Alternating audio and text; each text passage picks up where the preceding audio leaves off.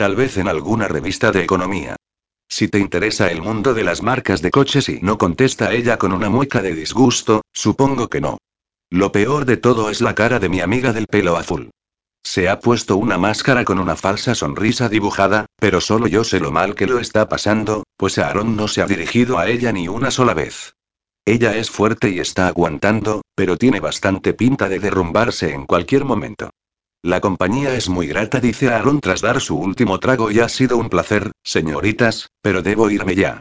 Se levanta de su silla, me coge de la mano y me arrastra un par de metros más allá del grupo, como si quisiese decirme algo íntimo al oído. Espero que haya quedado convincente, me susurra mientras me acaricia el pelo y mira por encima de mi hombro al grupito, que no pierde detalle. Has estado genial, Aaron. Muchas gracias por el favor. No te imaginas lo importante que era para mí. Sé que ha sido pedirte algo demasiado extraño, pero y no importa, me dice. No entiendo muy bien los motivos, pero no me ha supuesto ningún esfuerzo. Hasta el lunes, Paula. Se acerca a mí y vuelve a darme un beso en la boca, esta vez menos sutil, más auténtico. Y qué bien besa, por favor. No me encrespa el vello ni me produce aleteos en el vientre y mucho menos me excita, pero, a pesar de mi pobre experiencia, distingo un beso bien dado. Hasta el lunes, Aaron. Y gracias otra vez. Vuelvo junto a mis amigas y me siento. La cara de Dana ha alcanzado el límite de su aguante. Emily nos mira de reojo pero disimula a la perfección, por eso es actriz. Mis amigas no parecen haberse percatado de nada raro, o eso espero. Es un cielo, comenta Claudia. Y muy guapo. Te hace suspirar con solo una sonrisa. Me encanta. Exclama Micaela. Es perfecto para ti. Nunca imaginé que encontrarías a un tipo tan ideal. Puede que empezarais solo con sexo, pero te conozco y sé que debe de haber algo más. Por cierto, ya puestos, ¿qué tal es en la cama? Pues sí, antes de que pueda pensar una posible respuesta, Danae se levanta de la silla de un salto. Su rostro ha pasado del blanco al morado, y temo que se derrumbe ahora mismo y se ponga a llorar. Perdonad, chicas. He recordado algo de repente y yo y tengo que irme. Atraviesa el local y la vemos desaparecer por la puerta hacia la calle. ¿Qué le ocurre? Pregunta Claudia. No sé, suspiro. Creo que no se encontraba muy bien. Mierda. Tengo que hacer algo ya y seguir con mi plan para que esos dos dejen de comportarse como dos ciegos cabezotas. Lo malo es que tendrán que esperar un poco, puesto que primero tengo que zanjar un tema propio que debería haber resuelto hace tiempo. No sobran camas en esta casa y, aún así, esta noche la ocupamos un montón de gente. Noah está en su habitación con dos amigas, y yo en mi guardilla con las mías. Hemos colocado un colchón en el suelo para Micaela y para mí, y hemos dejado a Claudia en la cama para que puedan descansar ella y su barriga. Emily ocupa su habitación y Dana en la suya. He entrado un momento para asegurarme de que estuviese y únicamente me ha dicho que ha venido en taxi. Joder, me siento fatal. Un poco de paciencia le pido mentalmente. Deja que me ocupe de un asunto y pronto os ayudaré a estar juntos. Ya en mi guardilla, las tres parecemos adolescentes en una fiesta de pijamas. Hablamos un poco más, esquivando el sueño como podemos, hasta que oímos los ronquidos de Claudia. Y ahora que nadie nos oye, me comenta Micaela, tumbada junto a mí, vas a explicarme qué coño está pasando aquí. ¿Qué quieres decir? Le pregunto recelosa. Que no me trago lo de tu relación. Se incorpora y se apoya sobre un codo para hablarme más directamente. No me trago que Aaron sea tu novio y no me trago nada de lo que nos has contado. Así que desembucha, Paula. Una vez nos ocultaste lo que te hacía tu marido y prometimos que no volveríamos a escondernos nada. ¿Por qué sigues siendo tan hermética? Lo siento, Micaela suspiro, pero no quería calentaros la cabeza con mis problemas y no recuerdas me corta cuando la retraída era yo, Tú fuiste la primera en alentarme a contaros lo que me ocurría, en animarme a confiar, en abrirme los ojos para que dejara de pensar solo en hacer feliz a la gente y me ocupara de mí misma. Pensaba que yo no merecía ser feliz, y no podía estar más equivocada. Y ahora te toca a ti, Paula. Superaste un matrimonio con un desgraciado y has seguido adelante, pero si hay algo que de verdad te interesa, simplemente, cógelo. Si no te decides, se te hace tarde y luego no hay vuelta atrás. Al final, le cuento lo de Darío. No tiene razón de ser ocultárselo a la persona en quien más confío en este mundo. Y, por supuesto, le digo que ya se ha acabado. ¿Estás segura? Me pregunta con suspicacia. Sí respondo, segurísima. Sobre todo, cuando mañana haga mi último movimiento. Hola, Roderick, ¿qué tal? Hola, Paula, todo está bien. ¿Y a ti? ¿Cómo te va? Ya me comentó Micaela que te va genial. Tras la marcha de mis amigas, he decidido comenzar por el primer paso para acabar con cualquier mínimo deseo que tenga mi subconsciente de proseguir una relación con Darío. Y creo que el marido de Micaela, al ser marqués y alguien influyente, me podrá ayudar. Sí, gracias, Roderick. Te llamo porque necesito un favor. Lo que quieras, Paula. ¿Conoces a Darío San Martín? Creo que hemos coincidido unas pocas veces, aunque ya sabes que él se mueve en el ámbito automovilístico y yo en el de la alimentación. Pero sí, lo conozco. El marqués de Requesens posee tierras con olivos y viñas, por lo que sus empresas producen, básicamente, aceite y vino. ¿Y crees que podrías averiguar, a través de un amigo de un amigo de un amigo, cuál es su residencia habitual? Me refiero, aparte del apartamento que posee en Barcelona. Supongo que podría averiguarlo. Sería muy importante para mí, Roderick. No te preocupes, Paula, haré lo que esté en mi mano. No hace falta que te diga que es confidencial. Por supuesto, sonríe. Micaela lo sabrá cuando tú misma se lo digas. Gracias, Roderick. Para eso están los amigos, Paula. Cuando cuelgo el teléfono, una mezcla de sensaciones se me remueve por dentro. Puede parecer un asalto a su intimidad, pero, para mí, no es más que la forma más directa de poder quitármelo de la cabeza. Él tenía razón cuando soltó en nuestra última discusión que entre nosotros podía haber una relación, que mis sentimientos hacia él están creciendo y convirtiéndose en algo fuerte que me presiona el corazón cada vez que pienso en él. Pero, como no es posible, no me queda más remedio que toparme de golpe con la realidad. En cuanto llame a su puerta y me reciba la mujer que comparte su vida con él, podré olvidarme de Darío San Martín y seguir adelante. Capítulo 19. Dana y Aaron. En esta ocasión, Dana se citó con su próximo amante en un hotel mucho más lujoso que el motel de carretera donde compartió su última cita. Entró por la puerta giratoria y se desplazó hacia la derecha de la amplia e iluminada recepción, a donde Landon 42 la había dirigido en su última conversación. Mientras atravesaba aquel elegante restaurante, Danae sintió una multitud de miradas clavarse en ella, como siempre le ocurría en ese tipo de ambientes sofisticados. Pero, como el resto de las veces, levantó la barbilla e hizo repicar los tacones de sus altas botas negras sobre el suelo de mármol, desafiando al mundo entero. Nada más llegar a la puerta, localizó al hombre, que permanecía en una mesa con la cabeza inclinada mirando su móvil. En un primer momento, a se le aceleró el corazón, pues el tipo iba perfectamente trajeado y peinado con gomina, lo que la hizo fantasear por un segundo con que Aaron había vuelto a coincidir con ella por un nuevo giro del destino. O con una ayudita de su amiga, claro. Pero no, no era su jefe. El hombre levantó la vista y pudo comprobar que, esta vez, era un auténtico desconocido, con lo que su corazón se marchitó un poco. Maldita sea, rezongó para sí. Se había prohibido volver a pensar en Aaron y en su inolvidable encuentro. Bastante se había autocompadecido ya, dejando que pasaran varias semanas sin entrar en la página de contactos, o entrando para acabar apagando el ordenador, mientras su querido jefe pasaba de ella más que nunca. Seguro que él continuaría follando sin parar con desconocidas, con putas o con quien le diese la gana, mientras ella languidecía como una flor a la que han olvidado regar. Se había acabado tanto patetismo. Volvería a tener ese tipo de encuentros para poder disfrutar de buen sexo, de un rato agradable o, simplemente, porque follar es sano. El tipo le hizo una seña al verla, de forma muy discreta, para que se acercara, puesto que la reconoció enseguida. Dana le había mencionado en el chat su color de pelo, y él, un alto ejecutivo con un trabajo estresante y un matrimonio aburrido, se había mostrado entusiasmado.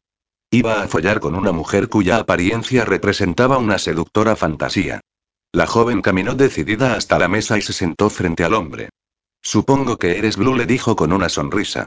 Mejor dicho, con una mueca lujuriosa. Bingo contestó Danae con ironía. ¿Vienes preparado?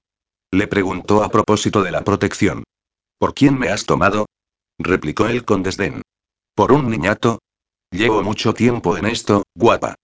El hombre le dio el último trago a su copa y se puso en pie, esta vez no habría invitación a cerveza en una barra de bar, una mínima conversación o un momento de relax. Danae se limitó a seguirlo hasta el ascensor y, de ahí, a la habitación. Una vez dentro, el desconocido comenzó a desnudarse, empezando por la corbata y continuando por el resto de su traje hasta quedar totalmente desnudo. Su miembro ya estaba grueso y preparado. ¿A qué esperas? Desnúdate, le ordenó a Danae. Ella obedeció y, con calma, se deshizo de sus prendas hasta que solo le faltaron las botas. No, déjalas puestas, volvió a ordenarle, clavando en ella sus lascivos ojos oscuros. Joder, qué buena estás, chica del pelo azul. Y, como cada una de las veces, con cada uno de los desconocidos, el tipo en cuestión se abalanzó sobre ella. Podría haber parecido todo un caballero en el restaurante, por su apariencia elegante, pero, a la hora de la verdad, resultó ser más de lo mismo. Tomó a Danae de la cintura y la estampó contra la pared para comenzar a lamer sus pechos mientras restregaba una mano contra su sexo. Menudo patán, pensó ella mientras observaba su lengua voraz pasearse por todo su cuerpo. Aquella mano torpe entre sus piernas no hacía más que molestarla. El próximo movimiento del hombre fue tomarla de los hombros, arrodillarla en el suelo y colocar su miembro en la boca de ella. Oh, sí gimió, así me gusta. Chupa, zorra, chupa. Hasta entonces, a Dana aquello le había resultado morboso, excitante y placentero, pero en aquel momento no pudo sentirse peor. Estaba deseando que el tipo se corriera para acabar cuanto antes y marcharse de allí. Quiero que me folles ya le dijo una vez extrajo el miembro de su boca. Se puso en pie, se tumbó sobre la cama y le hizo un gesto lascivo para que no lo dudara. Y yo lo estoy deseando. El desconocido se puso el preservativo y se colocó sobre el cuerpo de Danae. Le abrió las piernas y la penetró con fuerza. Comenzó entonces a embestirla mientras pellizcaba y besaba sus pechos. Y ahora ha llegado el momento de fingir un orgasmo, pensó ella mientras soltaba falsos gemidos y ondulaba sus caderas para adelantar en lo posible el clímax del hombre. No era la primera vez que fingía placer.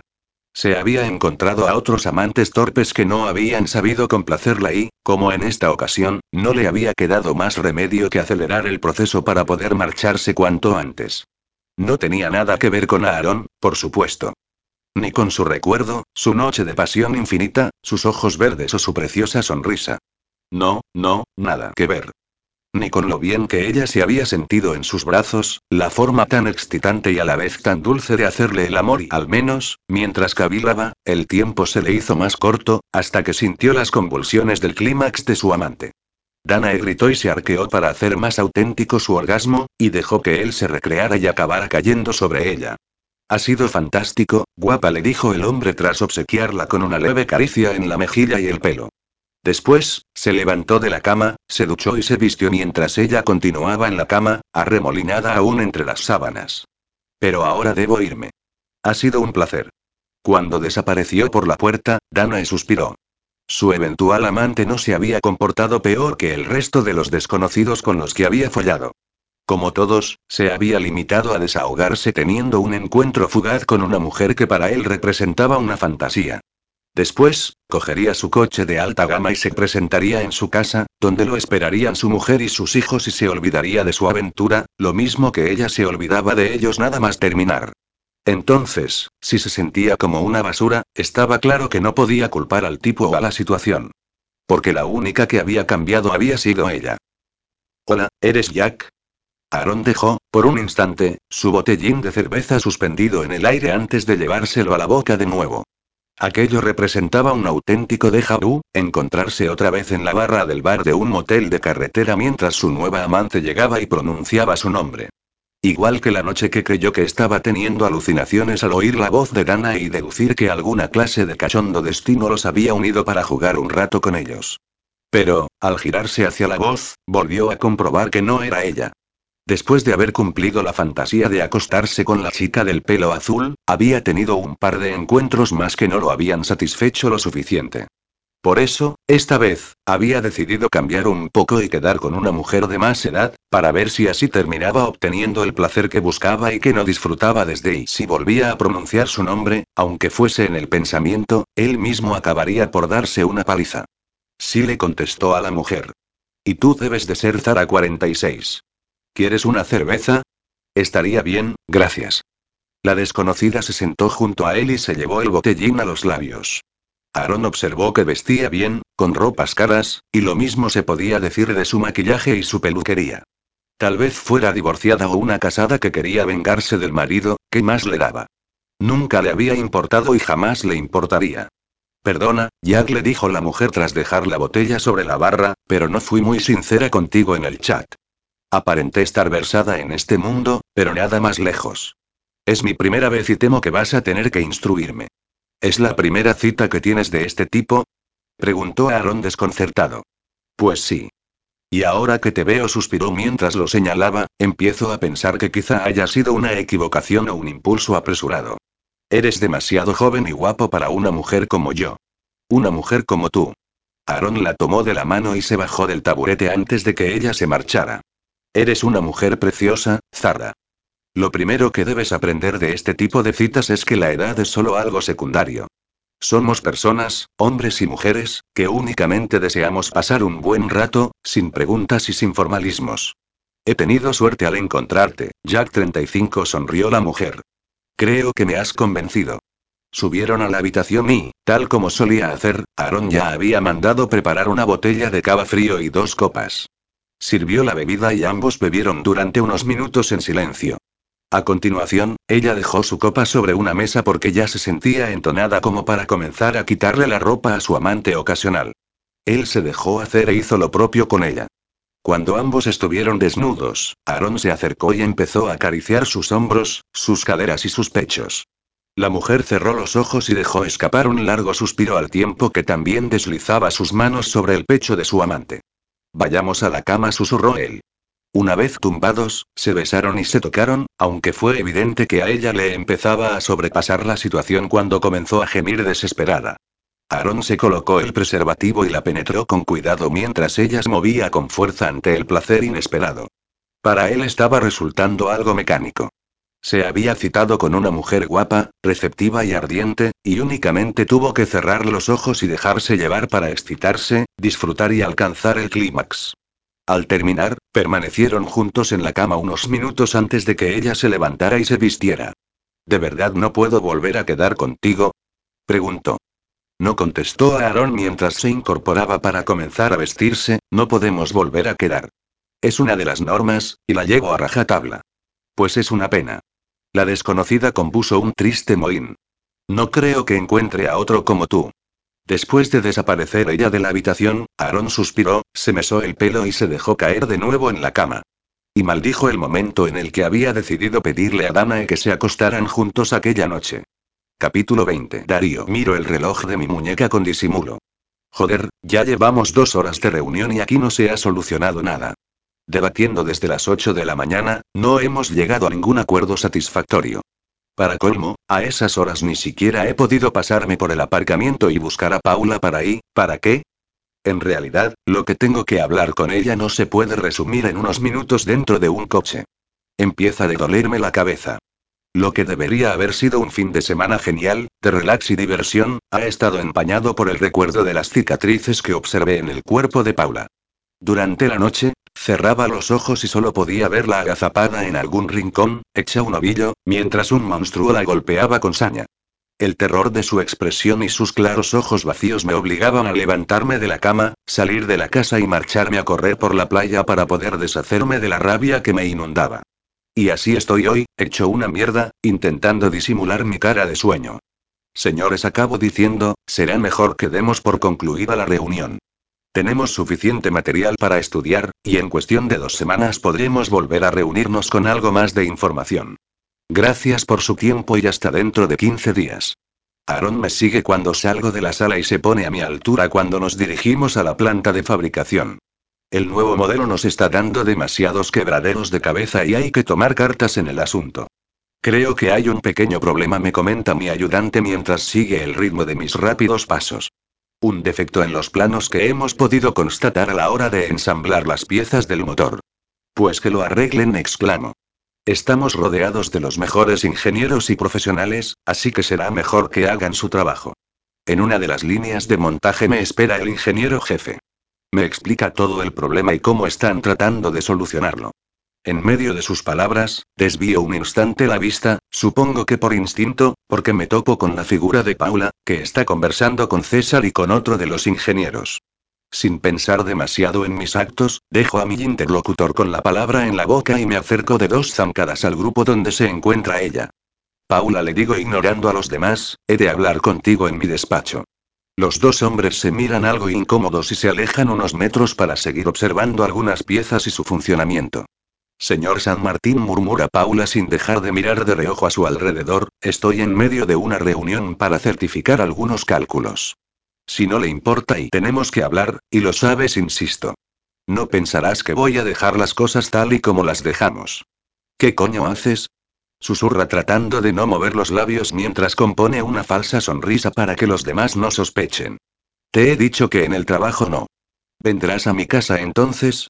Le digo impaciente. Te recuerdo que ya no tengo llaves. Pasa por mi despacho y te las devuelvo. César y el ingeniero vuelven a acercarse a nosotros y Paula disimula de forma que la conversación real no pueda deducirse. Aunque yo la entiendo perfectamente. Lo siento, señor San Martín me dice, pero no voy a poder ayudarlo. Ni hoy ni en mucho tiempo. Y se da la vuelta para volver con los otros. Estoy tan cabreado que tengo ganas de tomarla de los hombros, zarandearla y después echármela a la espalda como un saco de patatas para llevármela lejos de aquí. Darío me reclama mi ayudante, deja de pensar con la parte baja de tu anatomía y vamos a seguir con la visita. Tienes razón, suspiro. Voy a dejar de pensar en Paula porque el trabajo es demasiado importante como para supeditarlo a mis sentimientos personales. Pero en algún momento tendré que salir de aquí. No he tenido más que mirar los datos de Dana en los archivos para poder tomar su dirección y anotarla en el GPS. He intentado esquivar todas las llamadas y a todas las personas que me han ido asaltando desde mi despacho hasta el parking, y, al final, he podido montarme en el coche tras un sonoro bufido.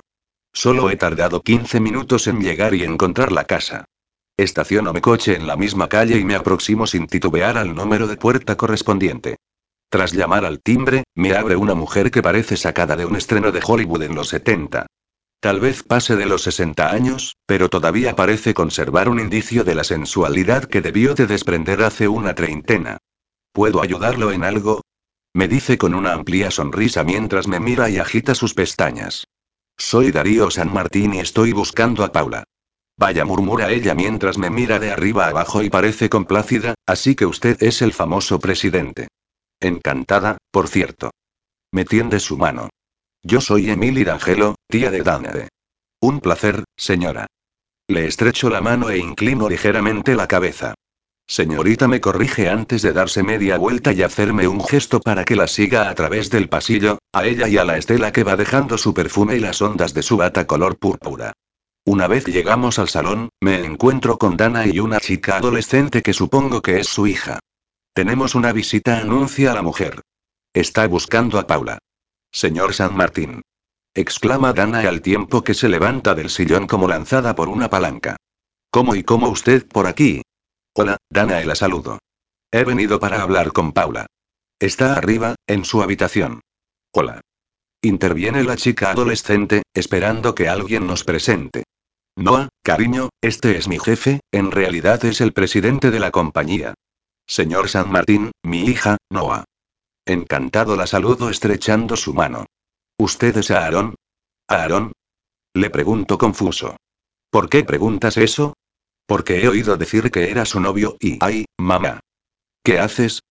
exclama la joven cuando su madre le suelta un pisotón. Estos adolescentes, que no se enteran de nada y explica Danae visiblemente nerviosa. ¿Lo acompaño arriba, a la habitación de Paula? No, gracias le digo, totalmente mosqueado. Ya subo yo. Aún algo escamado, subo por la escalera de caracol que me han indicado y llego hasta un descansillo que me separa de la habitación. La puerta está entreabierta y logro oír perfectamente lo que parece una conversación telefónica poco amistosa, aunque no tengo muy claro que fluya en ambas direcciones. Joder. Oigo gritar a Paula. Deja de quedarte callado y contesta. Abel. ¿Piensas seguir llamándome para no decirme nada? Mierda ya. Entro justo cuando está lanzando el móvil contra la cama, donde rebota y acaba cayendo al suelo, junto a mis pies. Me agacho para cogerlo y observo que ya tiene unos cuantos golpes y la pantalla resquebrajada. ¿Era tu exmarido? Le pregunto al tiempo que dejo el teléfono sobre una cómoda. Darío. Exclama al verme. ¿Se puede saber qué haces aquí? Está visiblemente nerviosa. Su cara aparece pálida, y sus bonitos ojos claros presentan un resquicio de llanto. Incluso sus labios parecen temblequear todavía. El muy cabrón se dedica a llamarte y no hablar. Insisto. ¿Qué quieres, Darío? Suspiro. No hay manera de hacerla abrirse, de lograr que coja confianza.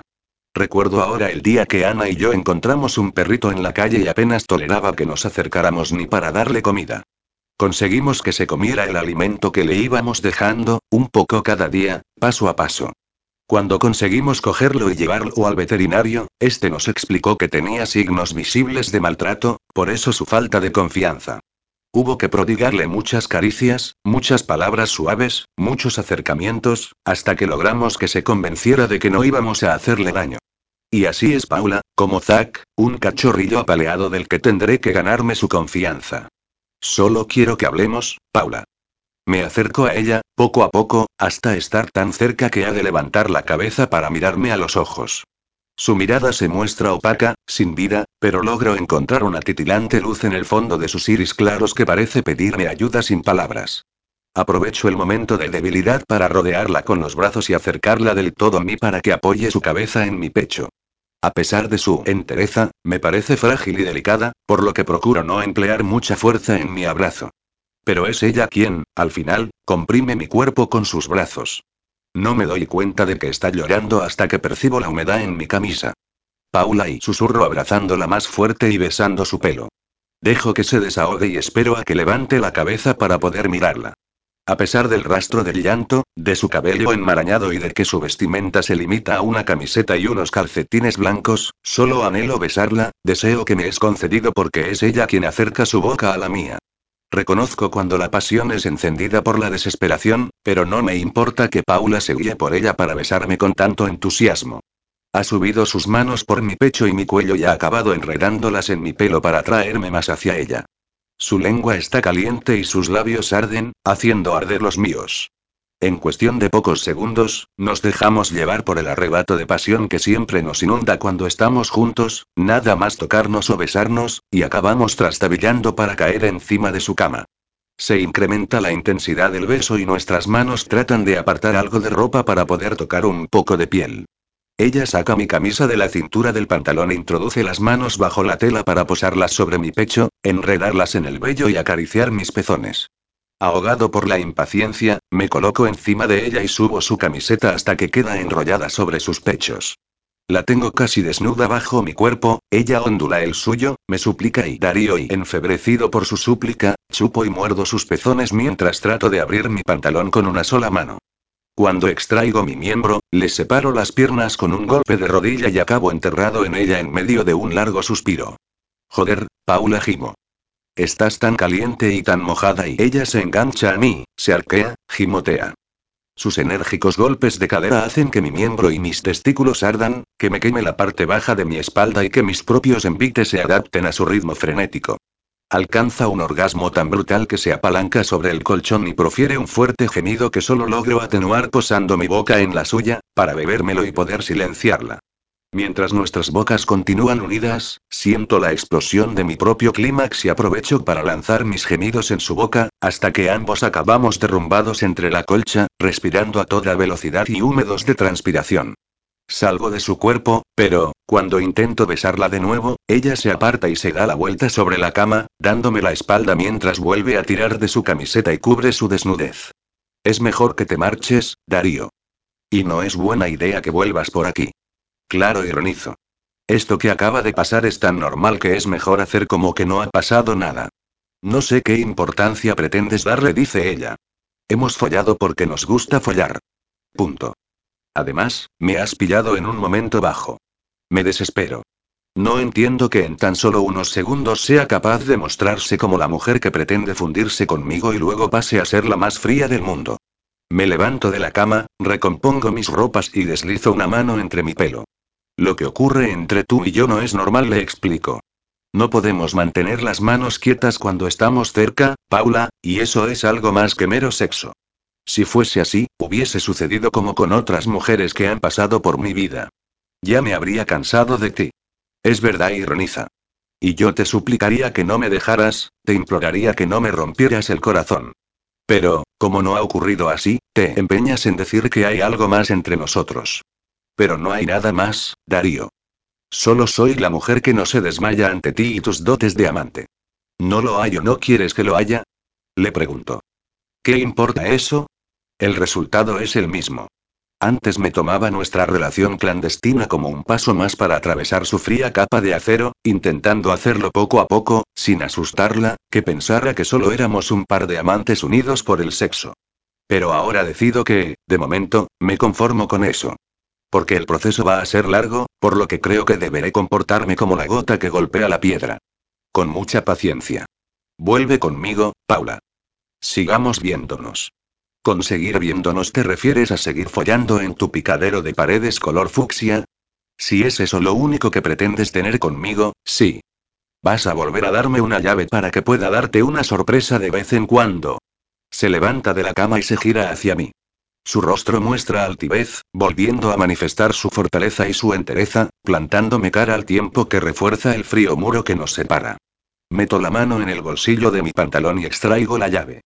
Se la ofrezco, ella la coge y, sin mirarla, la suelta sobre la cama con desdén.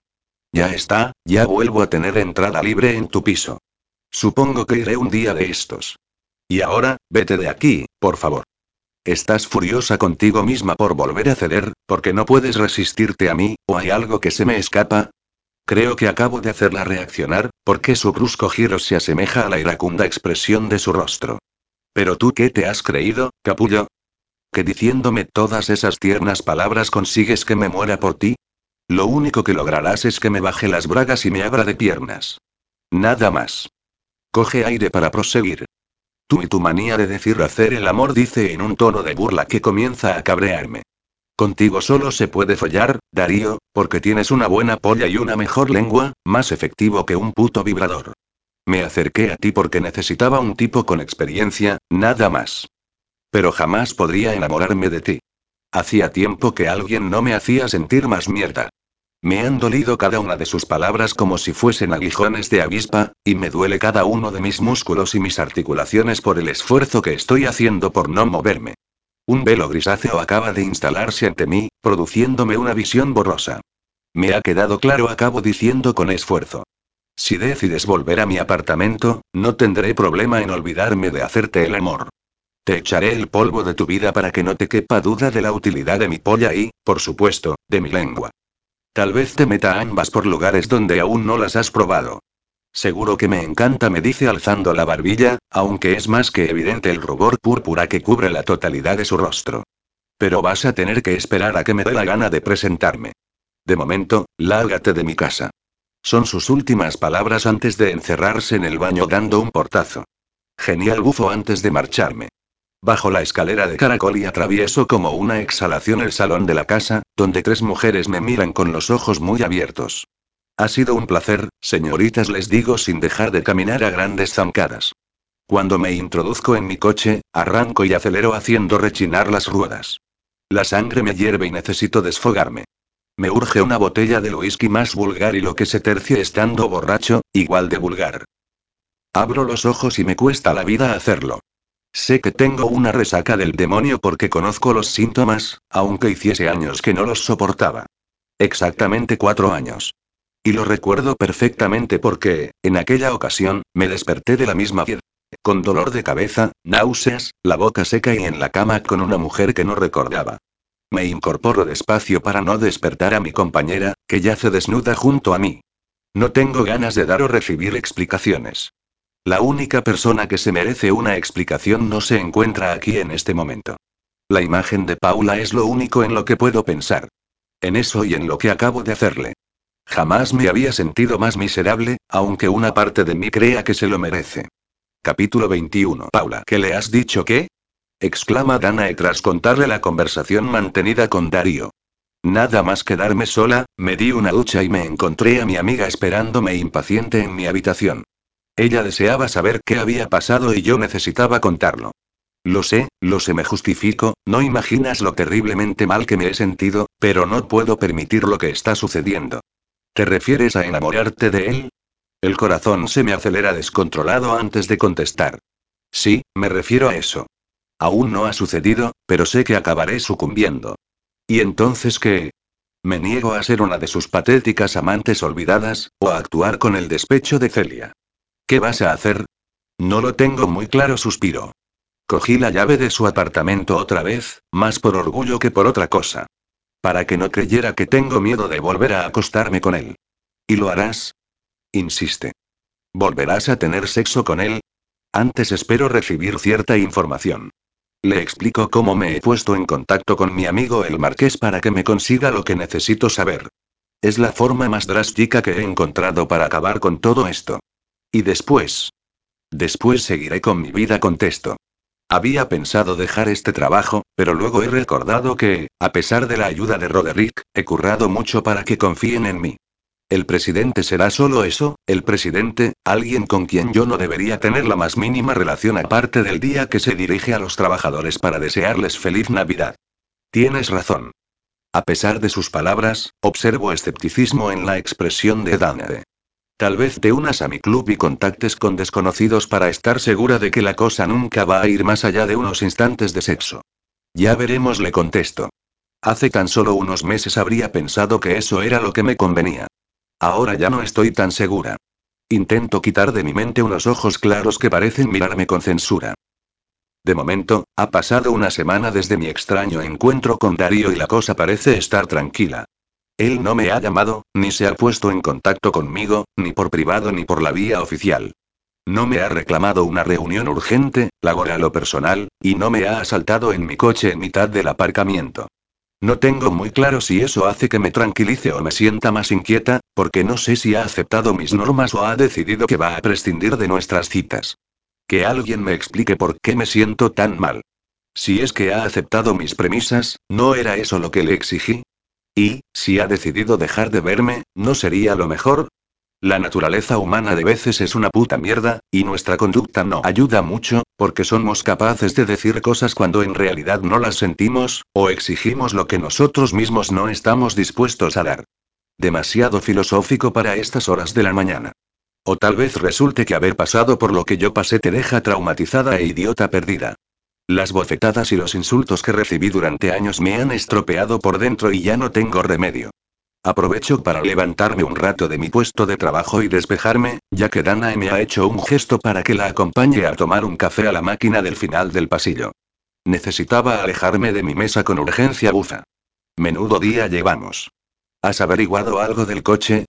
Es cierto, hoy ha sido uno de esos días en que dudas si no habría sido mejor quedarte en la cama. Después de habernos levantado tarde, como siempre, hemos corrido hasta mi coche, y cuál ha sido mi sorpresa y mi mala leche cuando he visto las ruedas pinchadas. Y no una o dos, sino las cuatro. Me cago en la puta. He tenido que exclamar. ¿Quién coño me ha hecho esto? Vamos a tener que coger el autobús, Paula. O no llegamos. Hemos salido pitando tan deprisa que he tenido que quitarme los tacones y correr descalza, clavándome en el proceso toda clase de piedras y objetos de los que no he querido ni averiguar su procedencia. Por suerte, lo hemos pillado a tiempo. Este no es el barrio de Pedralbes, pero no solemos tener problemas, me ha explicado Dana y una vez hemos subido al autobús. Eso no lo han hecho unos gamberros, le he aclarado. No te he contado las últimas llamadas extrañas que estoy recibiendo. ¿Crees que ha sido tu exmarido? No lo sé, suspiro. Pero cada vez recibo llamadas más a menudo, a todas horas, con silencios o indicios de una respiración, e incluso he notado más de una vez que alguien me sigue. Ya sabes, esa sensación de que estás siendo observada. Pues menudo cabrón. Vas a tener que denunciarlo, Paula. Lo sé. Al final, con el trabajo del día, me he olvidado del incidente. He llamado al seguro y me lo solucionarán hoy mismo, le digo mientras ella busca unas monedas. Eso espero. Introduce el dinero en la máquina. En realidad, te he hecho levantar para enseñarte algo. Y que conste que lo he pensado, pero seguro que pronto te vas a enterar. Me tienes en ascuas. Yo también introduzco mi moneda y espero a que la bebida llene el vaso. Mira lo que me han pasado. Saca su móvil del bolsillo, desliza su dedo sobre la pantalla y me la muestra. Es la edición digital de una revista de noticias del corazón y del famoseo. Observa las fotografías. Es nuestro querido presidente, en actitud cariñosa con Lara Rivas, la periodista. Cojo el móvil entre las manos y me olvido del café, aún en la máquina, de las ruedas pinchadas y de todos mis problemas. Porque me centro en el dolor que acabo de sentir, como si me hubieran clavado algo en mitad del pecho. Seguro que ya debe de haberte llegado también a tu correo, me dice Danae. Alguien se ha encargado de que nos llegue a todos. Espero que el presidente o su querido ayudante no se cabreen demasiado. Observo las fotografías. Han pillado a Darío hace tan solo unos días en un restaurante con la periodista. Se ve claramente cómo conversan y ríen animadamente y cómo se besan en varias ocasiones. Incluso hay imágenes del exterior, cuando ya han salido a la calle, por donde van abrazados y prodigándose todo tipo de besos y carantoñas para acabar subiendo al coche de él. Según el artículo, parece que se dirigieron a la casa de ella, delante de la cual estuvo el todoterreno aparcado hasta la mañana siguiente. Nunca se ha preocupado esta clase de prensa por San Martín, explica mi amiga, pero, en esta ocasión, les ha llamado la atención por ser ella la famosa. Lara es conocida por sus entrevistas a personajes importantes. Las palabras de Danae parecen flotar en el aire y no acaban de penetrar mis oídos porque yo no dejo de observar las imágenes. El dolor hondo y persistente sigue instalado en mi estómago y me sube hasta el pecho, obligándome a acelerar mi respiración para atenuar la congoja. Lo siento, me dice mi amiga. A pesar de lo que intentas no sentir por él, sé que no te es indiferente. A mí, desde luego, me jodería mucho ver a Aaron con otra, aunque sepa perfectamente que se pasa la vida follándose a cualquiera. Mierda rezonga, lo he recordado y ya estoy de mala hostia. No pasa nada, le digo tras exhalar largamente el aire contenido. Quizá sea lo mejor para los dos. Para mí, porque ya me estaba trastornando demasiado y, para él, porque estará con una mujer menos complicada que yo. Además, no somos nada, y nadie ha dicho nunca que estuviese prohibido follar con otras personas. Me duele hasta la lengua por haber soltado esas palabras. No me gusta nada sentir lo que estoy sintiendo, que no es otra cosa que celos, y menos me gusta ver cómo mi amiga tiene la valentía de admitir cuánto le gusta a Aaron y lo que sufre por él, mientras que yo intento por todos los medios que ver a Darío con otra no me perturbe. Has sido muy valiente, Paula. En todo, menos en quererme y el eco de sus palabras remueve de nuevo las dudas que me atenazan. ¿Sabes qué? Le digo a Danae tras decidir que ya no deseo seguir con esta situación. Hoy mismo voy a darle una sorpresa en su apartamento. ¿Vas a presentarte hoy en su casa? Me pregunta alzando una ceja por la sorpresa. Sí contesto muy decidida. Quiero quitarle la máscara. He sido una ingenua haciendo caso a sus bonitas palabras, oyéndolo siempre decir lo que le importó, que soy diferente, que pretende tener conmigo una relación normal. Pues se ha acabado ser una tonta. Espero que tu decisión no te explote en tu propia cara, me dice mi amiga. Y eso que no he mencionado mi oscura intención. He tenido suerte y el coche ha estado listo esta misma tarde. El mecánico se ha encargado de traérmelo al trabajo y me ha facilitado la posibilidad de poder realizar mis planes. Tras acabar la jornada, me dispongo a conducir hasta el apartamento con paredes de color púrpura. El coche de Darío está en su lugar. Bien, perfecto. Bajo del mío, esta vez sin parar a retocarme, y me dirijo al portal. Antes de llegar, percibo a alguien a mi espalda. Me giro hacia las columnas pero no veo a nadie. Ya empezamos. Empiezo a creer que es cosa de mi imaginación, pero es extraño, porque juraría que he oído claramente unos pasos y he visto algo con el rabillo del ojo. Supongo que debe de ser algún otro vecino que va a coger su coche y estoy empezando a parecer una paranoica, pero las últimas llamadas silenciosas de Abel, cada vez más asiduas, me están poniendo de los nervios. Decido acelerar mis pasos hasta el portal y después hasta el ascensor, donde no acabo de sentirme segura hasta que veo cerrarse las puertas. Este edificio está apartado del centro, y tanto silencio me enerva. Por fin me encuentro frente a la puerta de Darío. Como sé que está, llamo al timbre y aparece al cabo de pocos segundos a abrirme. Por poco no se me cae la mandíbula al suelo de la impresión. Hola, rubia, no te esperaba. Normalmente lo pillo sin cambiar, todavía con el traje que ha lucido durante el día en el trabajo. Incluso lo he encontrado alguna vez recién salido de la ducha, o dentro de ella, por lo que topármelo de esta guisa no debería impresionarme tanto. Pero no es la vestimenta en sí lo que me altera, sino su pose, su gesto, su expresión, que son diferentes. Sí, es cierto que lleva puestos únicamente unos vaqueros descoloridos sin abrochar, por cuya bragueta abierta asoma su ensortijado vello negro, gritando a los cuatro vientos que no lleva ropa interior. Como tampoco lleva calzado, camisa ni nada de nada. Para colmo, sujeta un vaso de whisky en la mano, lo que le da una actitud indolente que se acrecienta aún más con su cabello revuelto y su mandíbula sin afeitar. Y, para rematar, ni me mira. Se ha dado media vuelta y se ha dirigido al salón para acercarse al mueble bar, dejar su vaso sobre la bandeja y preparar una bebida para mí. ¿Te sirvo lo mismo? Me dice mientras oigo el tintineo de los cúbitos de hielo que me va echando. Ya veo que no me esperabas, le digo tras coger el vaso. Pues no. ¿Por qué iba a hacerlo? Llevas días sin venir. Por el mensaje que te envié le aclaro. Te dije esta mañana que aparecería por tu casa esta tarde. Oh, pues no lo he visto. Apura su bebida y vuelve a servirse un poco más. Debo pensar que ya tienes plan y debo marcharme. Espera que piense y compone una exagerada pose dubitativa y luego me mira. Pues no, hoy no tengo nada. Has tenido suerte, rubia. Me están entrando unas ganas de darle un guantazo y en realidad le digo con un gesto de mi mano hacia él, no pareces vestido para recibir visitas. Pues yo creo que, precisamente, voy vestido de la forma más apropiada. Se ha acercado a mí, dando pasos lentos, hasta que su tórax aparece frente a mi cara. Sus pezones y el oscuro vello que lo rodean están a la altura de mis ojos.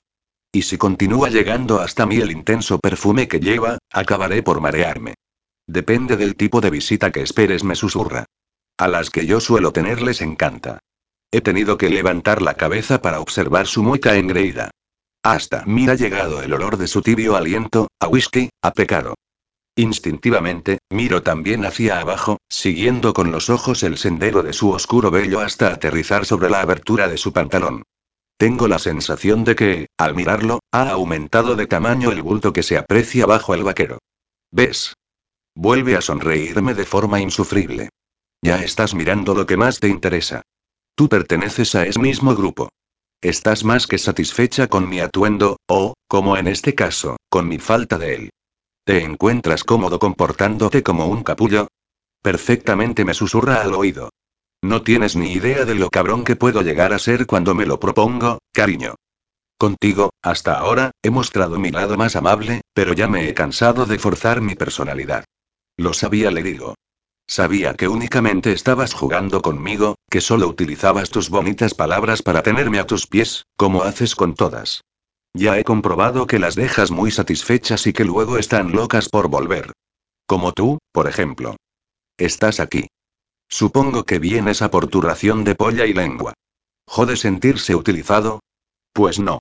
Me encanta que me utilicen las mujeres. Es lo más divertido que puedo hacer en mis ratos de ocio. ¿Cómo tirarte a Lara? No he podido parar mi lengua y he tenido que sacar a colación el reportaje. Ya se ve en las fotografías que lo pasasteis muy bien. ¿Celosa, rubia? Te dije desde el principio que la fidelidad no era imprescindible. Pues entonces todos contentos, ¿no? Camina hacia el mueble bar de nuevo y coge las pinzas para añadir un par de cúbitos a su vaso.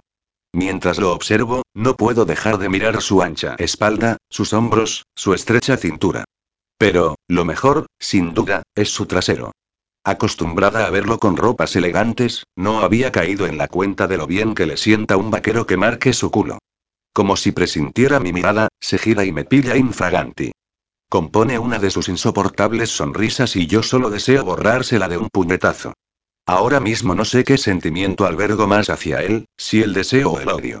Lo mismo me lo follaría que le daría un rodillazo en los huevos. Para paliar las dudas y la ira que me corroe, empiezo a parlotear como cuando me pongo nerviosa, que hablo y hablo y solo digo tonterías. Pues a mí me parece que esa chica es demasiado joven y, encima, con una vida pública que no tengo muy claro que te convenga y has venido a follar o a echarme un sermón sobre lo que me conviene. Me interrumpe. Maldito imbécil y lo insulto por impotencia, pero, si tuviera que reconocer la verdad diría que he venido por un impulso, después de ver las fotografías con Lara. Ha sido una especie de reacción instantánea sin haberla meditado, como si esperase una explicación por su parte que no tengo derecho a exigir. Estoy cabreada conmigo misma y lo pago con él. Pues venía a follarle a Claro, pero nada más entrarse me han quitado las ganas. Eso no te lo crees ni tú. Antes de que me dé cuenta de sus intenciones, se acerca a mí y posa con suavidad sus labios en los míos. Es un beso tan dulce que me pilla desprevenida. No obstante, cuando ha conseguido tenerme noqueada, transforma su suave caricia en otra mucho más intensa. Abre mi boca con su lengua y la enlaza con la mía, de una forma profunda, ardiente, obligándome a que yo le responda con la misma pasión. Mis manos, acostumbradas a él, se posan sobre su tórax y se deslizan por su piel caliente. Acaricio sus costados, sus brazos, sus hombros, su cuello, y es como si caminaran solas sobre un terreno ya conocido. Él cada vez intensifica más el beso y comienzo a sentir que floto, como siempre que me besa o me toca. Apenas soy consciente de que me está despojando de la blusa y el sujetador, y ha comenzado a lamer y a acariciar mis pechos, por lo que mi garganta desprende un hondo gemido que soy incapaz de neutralizar. Tan incapaz como de no hacer otra cosa que abrazarme a su espalda y permitir que las sensaciones me inunden y la excitación comience a brotar desde muy adentro. Al mismo tiempo, una especie de angustia presiona mi pecho. Comienzo a odiarlo por hacerme sentir lo que siento, por hacer que me olvide de todo cuando estoy con él. Y me odio a mí misma por no saber defenderme, por admitir que estoy aquí porque no he soportado pensar que pasa sus noches con otra. Es justo al recordar ese hecho que abro los ojos y planto las manos en su pecho para apartarlo de mí. Pero no me he dado cuenta en medio de mis pensamientos de que ya me ha apalancado contra la mesa, ha desabrochado mis pantalones y ha tirado de ellos hacia abajo, bragas incluidas, hasta dejarme completamente desnuda y a su merced. Quítame las manos de encima, le suelto. Tu boca dice una cosa y tu cuerpo otra, me susurra. Me obedece en cuanto a dejar de acariciarme y besarme, pero me coloca sentada sobre la mesa del salón, cuya superficie traspasa el frío a mis nalgas. Ante mi asombro, compone una sonrisa despiadada mientras una de sus manos se introduce en la abertura de su pantalón y extrae su grueso y excitado miembro, lo rodea con sus dedos y comienza a acariciárselo. Vamos, Paula, has venido a por esto, ¿no es cierto? Mira mi polla. Ya está dura y gruesa, y es toda para ti. Me quedo embelesada mirando su miembro y su mano, que se desliza arriba y abajo de forma lánguida y lenta. La imagen me hace sentir hipnotizada, pues no puedo dejar de reconocer que es la más sensual que he visto en mi vida. Un, veo que sí, que te gusta la idea, me dice al tiempo que toma mis manos y las coloca alrededor de su erección para ocupar el lugar de las suyas. Me encanta el tacto suave de su piel, de las venas que la surcan, de la humedad que brota de su extremo. No dejamos de mirarnos mientras yo continúo acariciando toda su extensión. Incluso deslizo hacia abajo una mano para poder acariciar también sus pesados testículos, por lo que acaba cerrando los ojos y lanzando un fuerte gemido. Oh, Paula, eres buena, cariño. Animada por el poder que me otorga el placer que le estoy produciendo, me dejo caer de la mesa y, conforme me voy agachando, voy bajando sus pantalones. Cuando quedo de rodillas en el suelo, subo las manos por sus velludos muslos y las acabo clavando en sus glúteos para facilitar que su miembro termine alojado en mi boca. No sé si era esto lo que tenía en mente, pero he sentido la necesidad de hacerlo. Me siento poderosa al ver a este hombre gemir de una forma tan intensa por mis caricias. Comprendo que no es indiferente a mí por muchas otras que se tire. Mierda, ese recuerdo me ha vuelto a doler. Clavo las uñas con tanta fuerza en sus nalgas que creo que he traspasado su piel. Pero, al mismo tiempo, mi boca acoge más adentro su miembro y lo insto a que invista dentro de mí, a que haga que sienta sus envites en lo más profundo de mi garganta.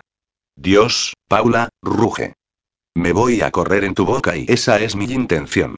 Presiono los labios con más fuerza, paso la lengua por su glande, intensifico las caricias en sus testículos y, hasta que siento la cascada de semen inundar mi boca.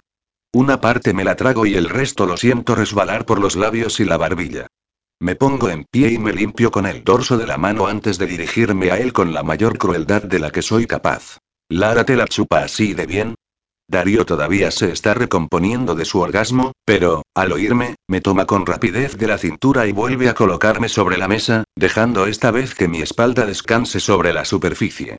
Me abre las piernas y se acerca hasta que su miembro se acomoda sobre mi sexo. Comienza a mover las caderas para que se deslice con la humedad y acabe produciéndome un placer insoportable con la fricción. No estoy muy seguro de quién de las dos me la chupa mejor, me responde mientras intensifica el roce. Tendré que corroborarlo en próximas ocasiones. A pesar de su asquerosa respuesta, la excitación es máxima y el placer que me otorga es sublime. Cada vez se mueve más rápido, haciendo que la fricción acabe quemando mis labios íntimos y mi clítoris. Cuando estoy a punto de explotar, me abre un poco más las piernas y se introduce con fuerza en mi vagina, con lo que termino estallando en un increíble orgasmo, intenso, fulgurante, interminable. Él también se corre y grita al tiempo que echa hacia atrás la cabeza y tensa todos los tendones de su cuello. Al terminar, echo de menos que se deje caer sobre mi pecho, recibir su respiración en mi cuello y los besos que siempre suele darme tras el clímax. En lugar de todo ello, extrae su miembro y se marcha al baño para limpiarse. Vuelve con una toalla para que yo pueda asearme también.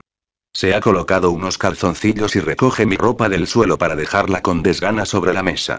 Ya puedes vestirte y marcharte, Paula. Tengo planes para esta noche. Creo que lo veo todo rojo. ¿De qué coño va, echándome ya? ¿Planes, dice? ¿No eras tú quien siempre estaba loca por marcharse? Me grita la voz que suele acompañarme en los momentos más inoportunos. Pero yo no estoy para preguntas. Estoy tan cabreada que hasta los dedos de mis pies se están clavando en el suelo. No pareció que tuvieras problemas en quedarte toda la noche en casa de Lara. Se está poniendo unos pantalones, pero detiene su movimiento justo cuando se los va a abrochar y me mira. Sus ojos parecen cuchillos que pretenden clavarse en mí. Ni ella en que me quedara. Te informo, Paula compone ahora una sonrisilla petulante, por si no lo sabías, de que resulta la mar de agradable pasar toda una noche con otra persona. Te da tiempo a hablar, a beber, a follar, a conversar, a reír, a volver a follar y supongo que a algunas mujeres, como Lara, les gusta ese plan. Y a otras, como tú, solo les interesa el sexo, nada más, por lo que se lo pongo fácil. Follamos y adiós. No hay problema, Paula. Si es eso lo que deseas y, ¿y tú, Darío? Le pregunto con la ira quemando mis venas. ¿Qué es lo que quieres tú? En este momento solo quiero que te vayas. Pues no hay problema. Exploto. A trompicones, delante de él, me coloco la ropa interior, el resto de las prendas y los zapatos. Es más, Paula. Se acerca a mí y cruza los brazos sobre su pecho aún desnudo. Quiero que me devuelvas la llave. Creo que es mejor que no regreses más. Las discusiones que tenemos tú y yo no compensan el placer que podamos disfrutar. Extiende la mano hacia mí y me mira desafiante. Terminemos aquí y ahora antes de que nos odiemos más. No me lo puedo creer. Al final es él quien da por finalizada nuestra extraña relación. Siento una mezcla de rabia y pena que apenas me deja pensar. Supongo que, en estos casos, el orgullo es lo que impera, por lo que cojo mi bolso, saco la llave y se la tiro a la cara. Quédate tu preciado picadero para tus jóvenes amantes, gilipollas. No pensé que te cabrearías tanto por dejarte, me dice mientras coge la llave al vuelo y la guarda en el mismo cajón de donde la cogió en su día para ofrecérmela. Que te jodan, Darío. ¿Vas a seguir trabajando en la empresa? Me pregunta antes de que gire el pomo de la puerta. Me vuelvo y me encaro con él como si acabara de darme una bofetada. Por supuesto que voy a seguir trabajando. Le grito. Y como me eches, te juro que... No voy a echarte, me interrumpe. No creo que volvamos a tener ocasión de vernos siquiera. Antes de que podamos seguir discutiendo más, salgo corriendo por la puerta y voy en busca del ascensor. Una vez se cierran ante mí sus puertas, ya no puedo más y, a pesar de que un día prometí no llorar por un hombre, acabo rindiéndome al llanto. No valen de nada ciertas promesas. No puedes prometerte a ti misma que no vas a volver a llorar, que no volverás a enamorarte o que jamás sufrirás de nuevo. No somos máquinas programables, y es imposible controlar los sentimientos. Mierda. Grito mientras me dirijo al aparcamiento. Todo es una puta mierda. Estoy cabreada, cansada, disgustada y para colmo, mis ojos siguen velados por las lágrimas y apenas veo entre la penumbra del lugar. Busco el interruptor de las luces, lo pulso, pero ninguna se enciende. Genial rezongo. Camino a pasos rápidos entre los coches. Jamás se me había hecho tan largo el trayecto hasta el lugar donde dejo el mío. El eco de mis zapatos retumba en el lugar, aunque no estoy segura de si pueden ser los pasos de otra persona. Me detengo y aguzo el oído, pero no oigo nada. Comienzo a andar otra vez y vuelvo a oír el mismo eco. Nerviosa, saco las llaves de mi bolso para darle cuanto antes al mando a distancia, pero freno en seco al llegar al espacio que debería ocupar mi coche. Porque solo es eso, un espacio. Mi coche no está. Joder. Grito. ¿Qué hago yo ahora? Todavía prefiero no pensar en las posibles causas de que mi vehículo no esté en su sitio. Decido ser práctica y busco mi móvil para llamar al seguro primero y a la policía después. Perfecto gruño. La compañía de seguros me va a acabar echando por pesada. Busco el número mientras voy caminando en medio de los vehículos, buscando un atisbo de luz de cualquier parte que me ayude a ver un poco más. Por fortuna, un vehículo a lo lejos se pone en marcha y enciende sus potentes faros, que impactan sobre mí. En un principio me ha parecido una suerte, pero, conforme se va acercando, compruebo que la potencia lumínica me molesta y me ciega por completo. Cada vez se acerca más y tengo que colocar mi mano sobre los ojos para poder mantenerlos abiertos. Se aproxima más y más y más y joder. Vuelvo a gritar cuando lo tengo casi encima de mí. Corro como una posesa hacia el lado de los coches y me subo sobre uno de los capós para acabar rodando hacia el suelo y caer de bruces en medio de un gemido de dolor. Tirada sobre el duro suelo, solo me da tiempo a divisar cómo se va el coche que ha estado a punto de atropellarme y que reconozco como el mío. ¿Qué coño está pasando? Quiero intentar levantarme pero, antes de hacerlo, oigo de nuevo unos pasos. Busco mi teléfono por inercia pero lo veo tirado en el suelo, a unos dos metros por delante de mí. Puedo intentar pedir ayuda a quien sea que se encuentre en el aparcamiento, pero siento miedo, ya no me fío de nadie. Y, si me arrastro hacia el teléfono, quedaré expuesta al salir de este hueco entre dos vehículos. El eco de los pasos continúa. Alguien se acerca a donde yo me encuentro, pues puedo contemplar unos zapatos por debajo del vehículo que tengo a mi lado. Esa misma persona se agacha y recoge mi móvil, pero no logro ver más que unas manos. Mierda, voy a tener que quedarme aquí toda la noche sin respirar. El miedo comienza a hacer estragos en mí. Mi mente retrocede al pasado y me veo a mí misma igualmente escondida en cualquier parte de mi propia casa cuando Abel ya me había propinado varias bofetadas y yo había conseguido escaparme. Recuerdo su voz, llamándome, mientras yo trataba de no hacer el menor ruido y ahora mismo me siento igual. Quien quiera que sea se está acercando a mí. Me hago un ovillo, contengo un gemido y Paula. Oigo que exclama una voz conocida. Por el amor de Dios, ¿qué haces ahí tirada? Unos brazos fuertes me levantan del suelo. Yo aún estoy en shock y no dejo de llorar, aunque todavía no entiendo qué es por el alivio que siento. Paula, Paula, por favor, mírame. Soy yo, Darío. Cuando ya lo tengo claro, me lanzo a sus brazos y dejo que él me envuelva con los suyos. Su olor y su calor hacen posible que me sienta inmejorablemente bien. Eres tú sollozo, eres tú y sí, soy yo, cariño. Me besa en el pelo una y otra vez. Soy yo, que no podía dejar que te marcharas así. Pensaba que ya te habías ido cuando he visto tu teléfono en el suelo y casi se me sale el corazón por la boca. Imagina cuando te he visto en el suelo tirada. Pensé que Dios y me estrecha con más fuerza contra su pecho y siento su aliento en mi frente, donde no deja de prodigarme besos. Cuéntame qué te ha pasado. Me han robado el coche, le digo. A continuación, levanto la cabeza para poder mirarlo y casi se me para el corazón. El Darío cruel y desalmado con el que he estado hace un rato ha desaparecido, dejando salir de nuevo al que me mira con algo en los ojos que me da miedo nombrar. Capítulo 22. Darío, maldita sea. Gritó una y otra vez. Maldita seas, Paula.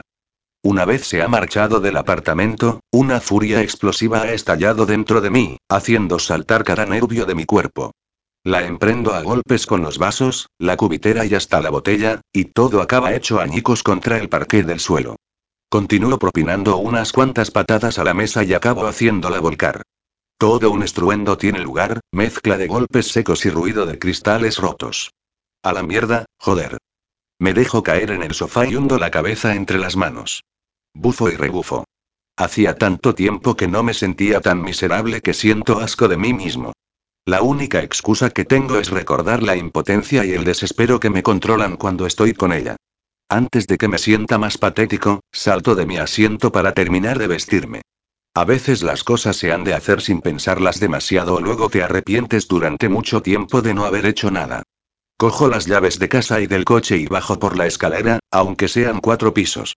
No tengo paciencia ahora mismo para esperar el ascensor. Cuando atravieso el portal, corro hacia el aparcamiento. Dudo que el coche de Paula esté todavía, así que seguro que me tocará conducir a toda prisa para intentar alcanzarla. Observo el hueco al lado de mi coche. Como yo pensaba, ya se ha marchado. Antes de abrir, frunzó el ceño. Acabo de oír una especie de gemido. Tal vez sea un gato escondido bajo un vehículo, pero juraría que es humano. Camino hacia el sonido y diviso un teléfono en el suelo. Un frío extremo recorre mi cuerpo cuando lo reconozco. Es el móvil de Paula. La mano me tiembla mientras me agacho y lo recojo. Ojalá esté aquí tirado porque lo haya lanzado por la ventanilla debido a la furia que yo mismo le he creado. Otro sollozo. Es muy tenue, apenas audible, pero estoy más cerca. Me asomo por el estrecho hueco entre dos coches, y el frío que acabo de sentir se ha convertido en terror, porque el bulto que observo en el suelo es Paula hecha un ovillo. Hacía mucho tiempo que no sentía tanto miedo. Paula. Exclamo. Por el amor de Dios, ¿qué haces ahí tirada? Me lanzo sobre ella y la levanto del suelo. Está fría y tiembla como una hoja entre suaves sollozos. Sus ojos no miran a ninguna parte y parece estar muy lejos de aquí. Paula, Paula, por favor, mírame. Soy yo, Darío. Eres tú solloza, eres tú y sí, soy yo, cariño. La beso por todas partes. Soy yo, que no podía dejar que te marcharas así. Pensaba que ya te habías ido cuando he visto tu teléfono en el suelo y casi se me sale el corazón por la boca. Imagina cuando te he visto en el suelo tirada. Pensé que Dios y refuerzo el abrazo. El miedo que he sentido es, en parte, paliado por el simple hecho de tenerla así, tan cerca, como si de esta forma pudiese expresarle lo horriblemente mal que me he comportado. Cuéntame qué te ha pasado. Me han robado el coche, contesta. Me mira con anhelo, como si yo fuese un superhéroe que acabara de salvarla, y me hace sentir un gigante. Le devuelvo la mirada, intentando que descifre lo que en realidad siento por ella. No te preocupes, cariño, lo denunciaremos. Aparto de su frente uno de sus rubios mechones. ¿Pero por qué estabas en el suelo tan asustada? Porque mi propio coche ha intentado atropellarme. ¿Estás segura? Trato de que la pregunta suene trivial, porque en el fondo he sentido pavor. ¿De si era mi coche o de si han intentado atropellarme? Replica algo molesta. Perdóname, disculpo. Es que no entiendo que alguien pretenda hacerte daño. De pronto me asalta el recuerdo de sus cicatrices y de su ultrajante historia personal. ¿Crees que ha podido ser tu exmarido? No sé, suspira. Pero sí sé seguro que él tiene otra copia de las llaves. Y que no ha dejado de llamarme para luego limitarse a no decir nada, cada día más a menudo. Acompáñame, le digo decidido mientras cojo su mano y la dirijo a mi coche. Vamos a ir ahora mismo a denunciarlo. Abro la puerta del pasajero para que ella se acomode y yo lo hago frente al volante. Salimos del aparcamiento y me pongo en marcha en busca de la comisaría más cercana. Durante el trayecto, Paula no dice nada. Está dejada caer sobre el asiento, con la cabeza apoyada en una mano. No mira por la ventanilla ni hacia adelante. Sus ojos siguen extraviados en alguna otra parte que solo conoce ella. ¿Te has hecho daño? Le pregunto para romper el silencio. Lo digo por si tenemos que visitar primero algún hospital. No responde. Me he lastimado un poco al caer desde un coche al suelo, pero seguro que no me he hecho más que un par de rasguños. Bien me limito a contestar. Llegamos en pocos minutos a la comisaría. Bajamos del coche y accedemos al recinto, donde le explico brevemente a un agente nuestra intención de poner una denuncia. Pasen por aquí y esperen, por favor, nos dice tras tomar alguno de nuestros datos. Parece una noche bastante tranquila y solo esperamos unos minutos más. Intento, mientras permanecemos sentados en una de las sillas, cogerle la mano a Paula, pero ella no está muy receptiva. Comprendo que ahora no es momento de caricias. Nos presentan, después, a la gente que nos tomará declaración. Nos sentamos frente a su mesa y él insta a Paula a que dé su explicación. Me han robado el coche y creo que ha sido mi exmarido, porque después ha intentado atropellarme. Él lleva tiempo acosándome por teléfono. Puede comprobar mi última denuncia de hace unos meses. El agente comprueba los datos y asiente con la cabeza cuando le van surgiendo los archivos con los hechos. Su exmarido está todavía en libertad condicional, explica, y en su día se probaron sus delitos, pero no podemos acusarlo todavía. Intentaremos ponernos en contacto con él. Llama a otro agente y lo informa de todo para que trate de localizar al exmarido de Paula. El compañero se marcha con la petición y solo un momento después vuelve con algún tipo de información que le comenta sin que podamos oírlo. Bien nos dice el primer agente cuando el otro ha vuelto a marcharse, parece ser que tenemos localizado a su exmarido, pero tardará al menos una hora o más en llegar. Si desean esperar, pueden ustedes tomar algo en la cafetería del edificio o salir al exterior, pero no se alejen mucho porque los llamaremos cuando sepamos algo. Gracias, agente, le digo mientras nos ponemos en pie, Saldremos un poco afuera para que nos dé el aire. Cojo la mano de Paula y atravesamos varios pasillos y estancias hasta llegar a la calle. Notamos un poco la humedad y el relente de la noche, pero decidimos que es mejor que quedarnos toda una hora dentro del edificio. ¿Quieres que vayamos a tomar un café? Le pregunto. No es necesario que me acompañes, Darío me dice. Estamos parados en la acera que bordea una plaza y solo nos ilumina el reflejo anaranjado de una farola. Únicamente hemos visto a una persona paseando a su perro por la plaza, pero ya se está alejando. Te agradezco tu ayuda y tu compañía, pero puedes marcharte ya a casa. Cuando todo termine tomaré un taxi. No voy a dejarte sola, Paula, y mucho menos sabiendo que vas a tener que enfrentarte a tu exmarido. Estoy acostumbrada a enfrentarme a Abel. Insisto, márchate. ¿Cómo tienes esa facilidad para echarme de tu lado? Me enerva esa frialdad que vuelve a poseerla. ¿No entiendes que no quiero marcharme, que deseo estar contigo? Pues esta tarde no parecías demasiado amigable, me recrimina.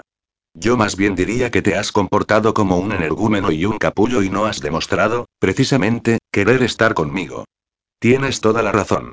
Dejo escapar un suspiro y me acerco a ella todo lo posible. Perdóname, Paula. Sé que me he comportado como un cabrón, pero solo deseaba vengarme de tu indiferencia hacia mí. Pasaban los días desde que nos vimos en tu casa y no aparecías por mi apartamento, ni por mi despacho, ni un mensaje, me volvía loco tu desprecio. Y te encontraste tan abatido que decidiste que la mejor solución sería tirarte a Lara. Sabía que ese tema acabaría surgiendo, pero tendré que apechugar con mis decisiones y sus consecuencias. No es algo de lo que me sienta orgulloso, le digo, y no voy a tratar de negarlo ni de dulcificarlo, pero estaba borracho, Paula, y hacía mucho tiempo que no bebía hasta ese punto. Mira, Darío, no tienes que darme explicaciones. Hace el amago de alejarse de mí. Aunque dudo mucho que una borrachera te haga cenar con una mujer, irte a su casa y quedarte allí hasta el día siguiente. Solo pretendía tontear un poco para vengarme de ti. La cojo de un brazo para evitar que se vaya. Pero ya te he dicho que bebí tanto que ella tuvo que conducir mi coche hasta su casa y allí, bueno, la mezcla entre alcohol y sed de venganza puede resultar impredecible y el resultado, algo de lo que te puedas arrepentir. Me lanza una mirada cargada de dolor que me parte el alma, pero lo hecho hecho está. Sé que me he comportado como un auténtico cabronazo, pero no puedo torturarme más. Los tíos lo arregláis todo echándole la culpa a cualquier cosa que no sea vosotros mismos, gruñe mientras se zafa de mi agarre. Suéltame. Ya te he dicho que me importáis una mierda tú, Lara y tus motivos para tirártela. No entiendes nada, Paula. Le digo, harto de su constante indiferencia. Solo dos veces en mi vida he sentido la necesidad de emborracharme hasta el punto de follarme a cualquiera porque creía que nada tenía sentido. La primera vez fue poco después de morir mi mujer. La segunda, después de visitarte en tu casa y que me despreciases de aquella forma tan cruel. Parece que la he descolocado un poco, pero sigue con un velo de dolor en la mirada. El que no entiende nada eres tú, Darío me replica furiosa. No sé cómo tengo que decirte que fui consciente desde el principio de mi situación. Yo solo buscaba sexo, lo mismo que supongo buscabas tú. No quiero una relación, ni te exijo amor o fidelidad. En realidad, que me digas según qué cosas me perturba. Prefiero que entre nosotros siga habiendo solo atracción. O eso, o nada. ¿Qué te perturbo? La atrapo esta vez por los hombros para que nuestros rostros puedan estar lo más cerca posible y no haya duda de lo que le voy a soltar. Pues nada, cariño, tranquila, a partir de ahora intentaré no perturbarte, no vaya a ser que hiera tu sensibilidad. Así que no pienso decirte que, desde el momento en que te vi, supe que tendría una nueva oportunidad. Que, desde que te conozco, cualquier problema deja de tener importancia porque tú acaparas mi pensamiento. Ni te diré que, tras cuatro años de vida vacía, llegaste tú para llenarla. Tampoco te diré que te deseo tanto que solo pienso en abrazarte, besarte, tocarte y perderme en ti, porque adoro tu boca, tu pelo, tus ojos y cada centímetro de ti. Mucho menos pienso decirte que hacer el amor contigo me parece tan extraordinario que ni en mis sueños podría ser más perfecto.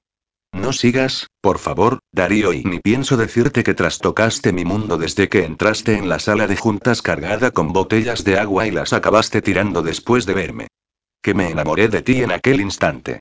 Y jamás, por supuesto, te diré que te quiero. Que te quiero como nunca pensé que volvería a querer a nadie. Basta. Explota en un sollozo. Basta y tengo que hacer el mayor de los esfuerzos para sostenerme cuando ella se acaba derrumbando sobre mi pecho, sollozando sin parar. La rodeo con los brazos y apoyo mi frente sobre la suya. Perdóname, Paula, por favor. Perdóname y apenas recuerdo qué pasó aquella noche. Pero mi abrazo, mis disculpas y su llanto se ven interrumpidos cuando un agente de policía sale a la puerta de la comisaría y nos avisa para que entremos. Vamos, Paula le digo al tiempo que ella saca un pañuelo y se limpia los ojos y la nariz. Vayamos adentro. Creo que ambos estamos aún temblando cuando accedemos de nuevo al edificio y entramos en la sala que nos señalan. Noto a Paula ponerse tensa cuando nos encontramos con el que supongo es su exmarido sentado en una de las sillas junto al que presenta como su abogado. Mi cliente comienza este está aquí porque es un buen ciudadano, ya que no tenía por qué venir sin ningún tipo de acusación o prueba. Hola, Paula la saluda con sus santos huevos. Ella murmura un imperceptible saludo, y yo y pues tengo que respirar y contar hasta diez si no quiero lanzarme sobre él y propinarle una paliza. Solo por refrescarle ligeramente la memoria de lo que él le hacía a Paula. La señorita Ayala comienza el policía, en este caso un inspector ha venido a denunciar el robo de su coche. ¿Y qué tengo que ver yo con eso? ¿Conserva usted aún una copia de las llaves? No contestes, le aconseja el abogado. No tienen derecho. No importa, dice Abel. No, inspector, ya no tengo esas llaves porque, sencillamente, las perdí. Mi mujer, aquí presente, dice con sorna, tiró la mayoría de mis objetos personales y enseres cuando entré en la cárcel, limitándose a dejar en casa de mis padres unas cuantas cajas con ropa y poco más. Entre ese traslado y el posterior a mi casa, debieron de perderse. Será cobarde y quiere dejar a Paula como una mala persona delante de la policía, como si fuese él la parte agraviada. Maldito hijo de puta, ¿y dónde estaba usted esta noche? le pregunta el policía, entre las nueve y las diez. Estaba cenando con unos clientes. Mi cliente prosigue, el abogado ha estado con diversas personas para tratar algunos asuntos de trabajo. Tiene como testigos a dichos clientes y a docenas de personas, entre empleados del restaurante y comensales. Lo comprobaremos, señala el inspector. ¿Y qué tiene que decirme sobre ciertas llamadas telefónicas realizadas a su exmujer? No sé nada de eso, contesta. ¿Cómo que no? exclama Paula. Tú mismo admitiste ser el responsable de las llamadas cuando nos encontramos para hablar. No lo recuerdo, contesta, con dos cojones. Pero, en todo caso, si te hice alguna llamada, fue antes de ese encuentro. Después decidí que no valía la pena mover un dedo por ti. Dejaste bien claro que ya no estabas sola. Y tiene la osadía de mirarme a mí. A mí, joder. Cabrón murmuró, incapaz de callar. Cállese o se larga de aquí, me suelta el inspector. No necesitamos su ayuda. Yo mismo he sido testigo de algunas de esas llamadas, confieso. Y esta noche he encontrado a Paula tirada en el suelo del parking, muerta de miedo, mientras se oía el motor de su coche alejarse. Además, ¿qué coño? Este tipo la maltrató durante años. He visto las cicatrices. ¿Por qué parece que la estemos juzgando a ella? Mi cliente ya fue juzgado y condenado por sus delitos, me increpa el abogado. Ahora es un ciudadano que ha saldado sus deudas con la justicia. Así que, si nadie de los presentes tiene algún tipo de prueba que pueda acusarlo de nada, me temo que nos iremos ahora mismo. De acuerdo, buza el inspector, pueden marcharse. Pero procure estar localizable. Los dos se levantan y se dirigen a la puerta, aunque el cabrón del ex se acerca un instante a Paula, le sonríe y le susurra algo al oído. Fuera de mi vista, le dice ella. Y quédate el coche si te da la gana, pero déjame en paz de una puta vez. ¿Cómo tengo que decirte? le responde él con desdén que ya no me interesas, Paula. Que por mí puedes tener a los hombres que quieras. Vuelve a mirarme. Era esto lo que siempre quisiste, ¿no es cierto? Follarte a cualquiera. El muy listo susurra las últimas frases cuando el policía no puede oírlo. Porque siempre fuiste una zorra caliente, como cuando despachabas el pan en aquella puta panadería y te abrías la bata para enseñar las tetas. De repente lo veo todo rojo con puntos negros. Me abalanzo sobre él y solo soy capaz de parar cuando Paula me detiene. No, Darío. ¿No ves qué es lo que busca? Solo intenta provocarnos. Te mataré, le digo. Si vuelve a amenazar a mi cliente me suelta el puto letrado, lo denunciaré. Manda huevos exclamo cuando desaparecen de la sala. Que tenga que denunciarme él a mí. Déjelo, señor San Martín, me calma el policía. No sé qué se han dicho exactamente, pero conozco bien a esos tipos. Cobardes, maltratadores, ratas de cloaca. Yo mismo le habría dado un puñetazo, pero no podemos hacer nada. Queda abierta la denuncia del robo y la persistencia de las llamadas. Le aconsejaría que las grabara y anotara las fechas y las horas. Ya lo hago, contesta Paula, lo que me lleva a creer que si ha decidido dar ese paso es porque la cosa es más grave de lo que ella quiere dar a entender. No desde el principio, pero sí desde que se hicieron más frecuentes. Bien. El hombre se levanta y nos estrecha la mano. La llamaremos ante cualquier novedad de su coche. En cuanto al otro y, lamento decirle que solo le serviría si él volviera ahí. A pegarle termino yo. Qué esperanzador. La policía no puede hacer nada más si las leyes no cambian, me contesta. Y tiene razón. Volvemos a subir a mi coche con la intención de dejarla en su casa, pero me asalta una especie de premonición. Me desvío hacia mi apartamento y, al llegar al parking, conduzco hasta mi plaza y vuela. El coche de Paula está aparcado en su lugar habitual. ¿Pero qué coño y? Rezonga ella mientras se apea. Yo también salgo y me adelanto para hacerla detenerse. Un momento, Paula, no te fíes. Me acerco con cuidado, abro la puerta y compruebo que no hay nadie en su interior. Ni siquiera nada estropeado o diferente. Y, para más Inri, las llaves cuelgan del contacto, como si nunca se lo hubiese llevado nadie. Aunque hay algo que me hace recordar algo a alguien. Es un olor familiar y joder, Darío, lo han devuelto. ¿Qué broma macabra es esta? No me parece ninguna broma, le digo, serio. Ya has visto a Abel. Tiene coartada. Y un maldito abogado que se encarga de que no le sean usurpados sus derechos. Hay que joderse. Creo que será mejor que te vayas a casa y descanses, le propongo. Está siendo una noche muy larga. Tienes razón. Se sube al coche sin más comentarios, miradas o gestos que nos expongan. Al menos, yo ya me he expuesto y me he sincerado. Ella, aún está por ver. Te seguiré hasta tu casa. No hace falta, Darío, y ya lo sé, le digo mientras subo a mi coche. Pero lo haré de todas llenas. La sigo durante todo el camino hasta que llegamos a su domicilio. Estaciona su coche junto al bordillo, sale y se acerca a mi ventanilla. Gracias por todo. No tienes que dármelas. Aún así, gracias. Y, bueno, ya nos veremos. Sí, ya nos veremos, supongo. ¿O no? Espero a ver cómo entra en el portal y vuelvo a incorporarme a la carretera. He puesto mis cartas sobre la mesa. A partir de ahora, solo el tiempo dirá. Le toca jugar a Paula.